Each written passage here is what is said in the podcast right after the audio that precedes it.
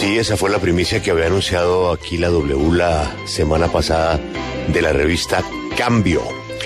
La revista Cambio que apareció el domingo en su primera edición, además de ese audio que compartiremos también con nuestros oyentes y que yo creo que es muy fácil de buscarlo en la propia página de Cambio, de esa conversación en la que la representante Cabal dice no arrepentirse. La revista Cambio tuvo el eh, reportaje pues tal vez más esperado del fin de semana.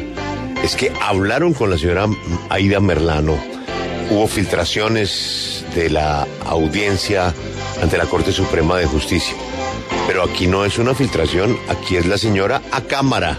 También está el video y está el audio.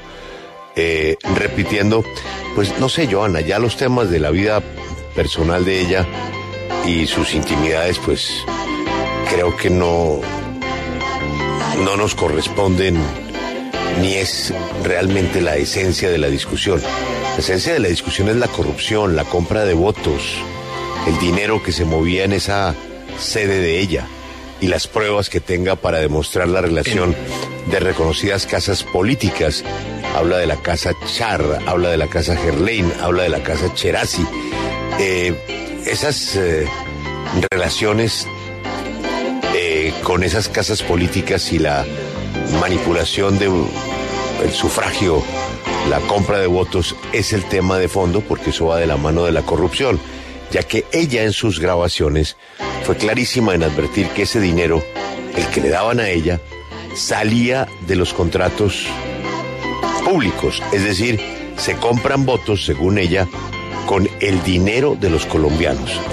Eso es, pues tal vez, la columna vertebral de esa denuncia que lleva en el aire tanto tiempo, que la llevó a una condena a ella, precisamente por delitos relacionados con el sufragante, que la tiene en Venezuela. Y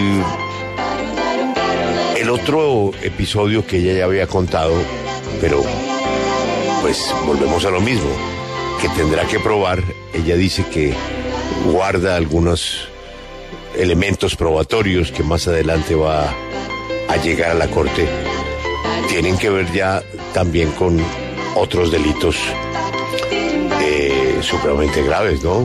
Acusa al eh, jefe del grupo político más importante de Barranquilla de haber asesinado y desaparecido a su hermano y los acusa a ellos, a él y a sus hijos, de haber eh, intentado desaparecerla.